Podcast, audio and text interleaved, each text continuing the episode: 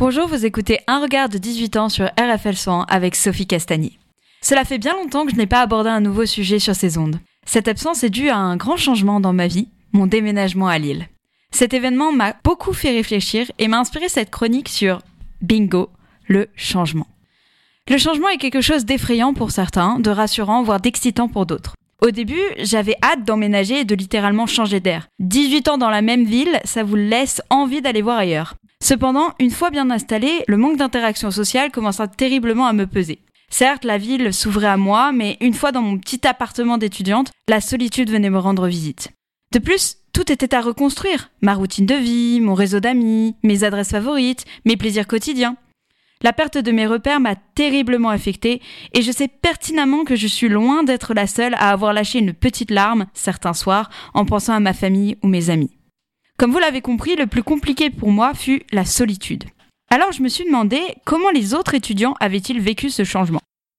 Alors en m'installant à Lille, je me suis dit que ça allait me dépaysager de ma petite campagne parisienne parce que euh, enfin Lille c'est tellement grand et petit à la fois car tous les quartiers se touchent. Euh, j'appréhendais le nord par la météo grisâtre mais euh, l'ambiance et les gens sont plutôt chaleureux et sympas. J'ai constaté qu'il y avait beaucoup d'étudiants et que je n'allais pas être seule, ce qui était un peu ma crainte. Puis l'arrivée dans le supérieur dans une autre région est un, est un changement radical. Parce que c'est toute notre vie, enfin, ou du moins une bonne partie de notre vie qui change en quelque sorte, car nous sommes loin de nos parents, loin de nos habitudes. On devient très autonome, que ce soit dans notre travail ou dans notre vie de tous les jours. Euh, nous portons nous-mêmes des responsabilités, tout dépend de nous en matière de dépenses et de travail. Et la vie étudiante nous responsabilise.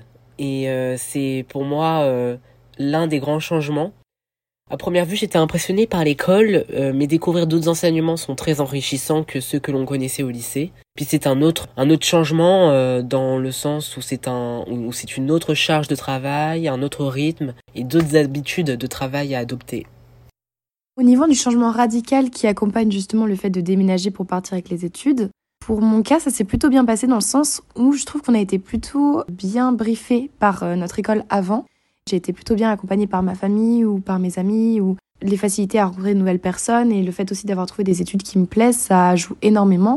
Maintenant, genre, je conçois complètement l'idée que ça puisse être beaucoup plus compliqué pour d'autres personnes, tout simplement parce que l'accompagnement n'est pas le même pour tout le monde. Mais c'est vrai que c'est un, processus qui est assez compliqué parce que c'est un changement vraiment radical dans notre mode de vie.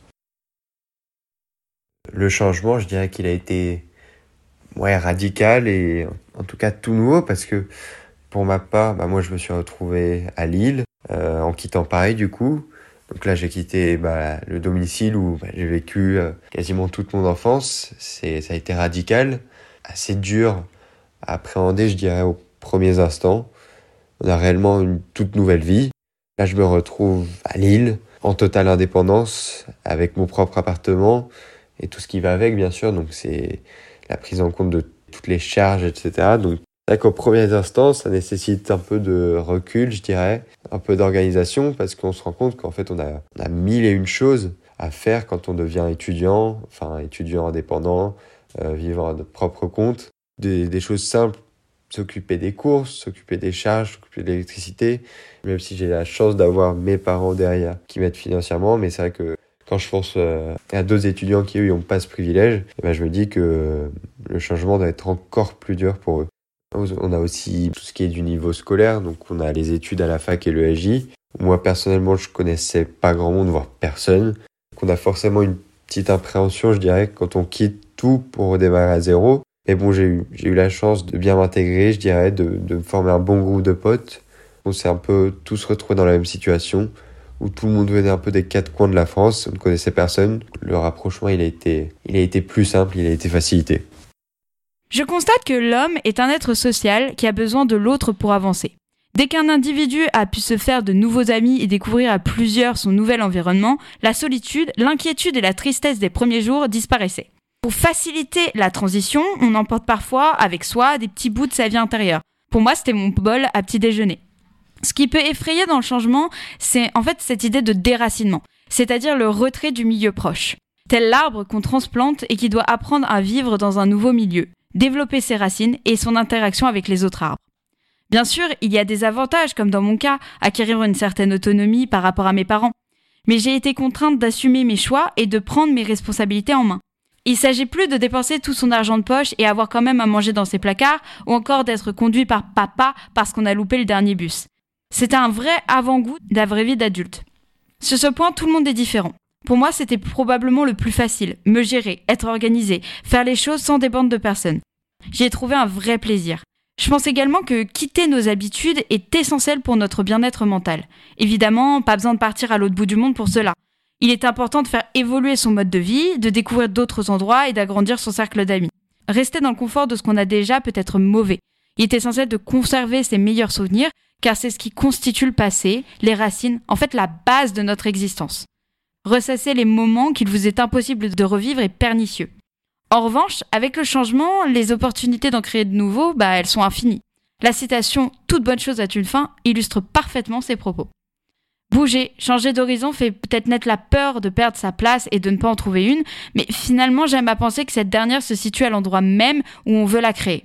Après un mois ou deux d'adaptation, je me suis jamais sentie aussi comblée. De plus, je sais, tout comme j'espère que vous le savez, que si ce changement est un échec, vous pouvez continuer à chercher votre safe place, cet environnement dans lequel vous pouvez vous ressourcer. Il pourrait être aussi bénéfique aux autres d'ailleurs par la suite. Car comme le dit Gandhi, vous devez être le changement que vous voulez voir dans ce monde.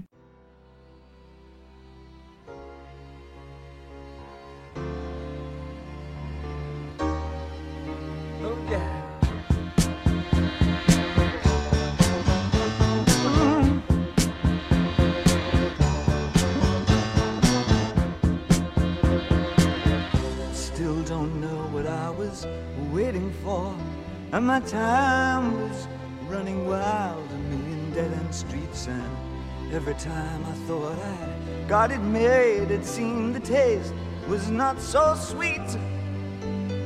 So I turned myself to face me. But I've never caught a glimpse of how the others must see the faker. I'm much too fast to take that test. Changes. Turn and face the strain. Changes. Don't wanna be a richer man. Changes. Turn and face the strain. Changes. It's gonna have to be a different man.